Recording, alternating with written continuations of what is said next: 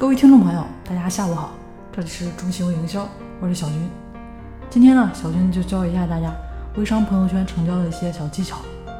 其实很多微商伙伴们都应该听过一句话啊，就是微商销售卖的呢不是产品，而是一种需求结果。延伸的来说，其实就是帮助顾客解决问题，这样呢，进而在某些层次上突出你产品的价值化。能用一个问题来描述，就是为什么别人？愿意花几千上万美元去美容店做美容，却不愿意花百十来块来买你的产品呢？因为顾客知道，他如果去美容院，一定会在某一方面让他更好看。当然，手术失败了，我们这边呢就不考虑啊。而顾客呢，却没有办法确定你一定可以解决他的问题，对不对？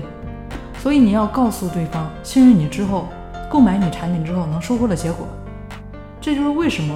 朋友圈要刷产品反馈的原因，而我最近呢也是看到朋友圈啊，还是有好多微商在说自己产品的好，但是呢没有第三方的一个语言，所以在某种程度上，这样的圈呢就需要挖信任的。那另外一点呢，就是现代人的生活节奏非常快，所以很多人也都养成了一种就只浏览不阅读的这么一个习惯。这个点呢大家注意到，就比如说。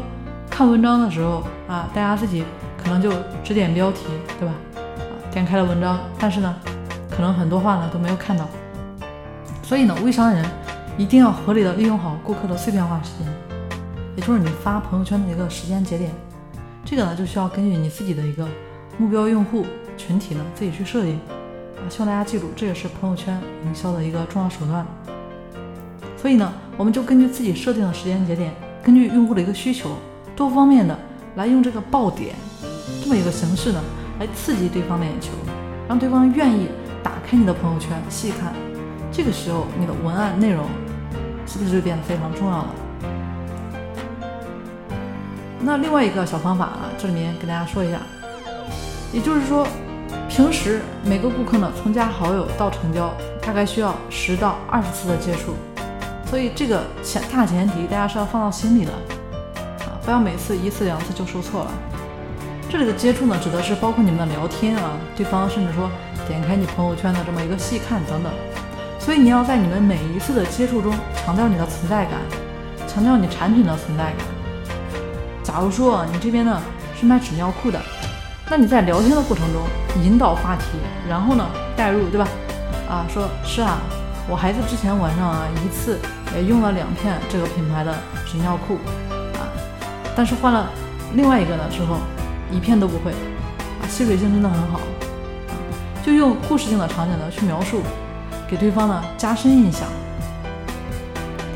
要注意聊天的过程中，注意话题的一个后续导入。那另外一点，虽然说大家呢都生活在，不一定说我们都是对什么事情都是非常非常完美主义，对吧？但是有一件事一定是相同的，就是。我们在购物消费的过程中，就是大家总会去找那些不完美的地方，我们就是去寻找那个不完美的地方，对吧？这样呢，就想着能够获得更大的优惠。特别是在现代社会啊，获取信息呢也是很方便的。我们在消费之前，大家可能也都会从多方面来了解一下产品的相关信息，啊，想在这个购物过程中来来找一下，看能不能找到茬儿，对吧？来寻找一些优越感、成就感。其实这个呢，也是从侧面来告诉我们。那身为一个顾客，啊，就会本身就会去怀疑完美无缺的产品服务，所以为了更好的让顾客对你信任呢，是不是应该在合适的时候凸显你的真诚呢？在适当的时候，把你个人或者说产品里的某些不足，真实的告诉给消费者，什么可以说，什么不可以说，啊，这就是每个行业的一个机密啊，这里呢就不进一步的跟大家进行揭露了。那第五点呢，就是促销手段。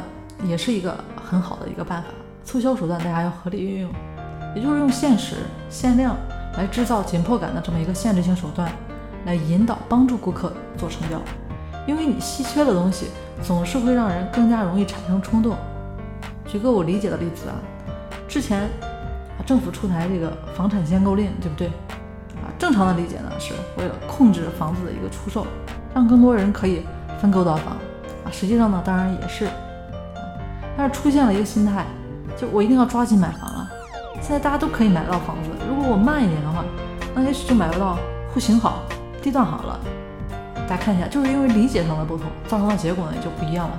所以大家在运用限制性手段的时候啊，一定要合理啊，不然的话也许会弄巧成拙哦。那今天跟大家分享的第六个小技巧呢，就是要巧妙的利用顾客的这么一个从众心理。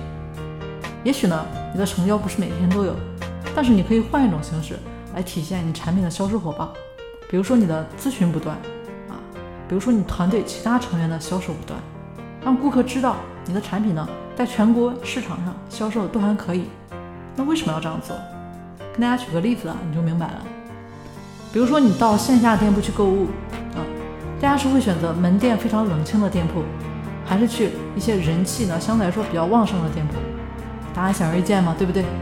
啊，就像我，之前呢地方有新开一家餐厅啊，每人呢限购啊，排队呢就达到了十米，最少呢需要半个小时才能到。那我呢就去排队了啊，像我这么理智的人也被吸引过去了。好，那接下来呢跟大家说一下最后一个小方法，就是说你产品特性，注意它的一个展示，也就是说你合理的文案广告。举个例子，两个凉茶品牌，王老吉和这个和其正啊，那王老吉的广告词是什么？王老吉怕上火喝王老吉，对不对？那和其正呢？拼装更即兴。那你觉得你要买凉茶，你会买哪一款？那其实对于客户啊，我们身为客户来讲，大家之所以买凉茶的原因，就是为了防上火，或者说是已经上火了啊。那按照广告词的逻辑，我们肯定第一时间会联想到王老吉，对吧？所以有的时候啊，就会把这个和其正的品牌啊给忘掉啊，其实也是有原因的。所以呢，大家要让顾客在想产品的时候，能够第一时间就想到你，那你就需要花力气来提炼你产品的属性。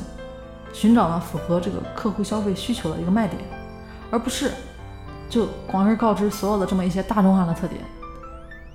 如果只能是的话，那就换一种描述方式啊。就像动漫影片，小孩子看的呢是动画片，成人看的呢是动漫，其实本质是一样的，对吧？那当大家跨出了第一步，接下来就是如何在微商同行中取胜，在同类产品中取胜。微商在运营成交中。大家遇到问题该怎么解决呢？大家可以添加小军的微信三零四九三九六七，我们下期节目见。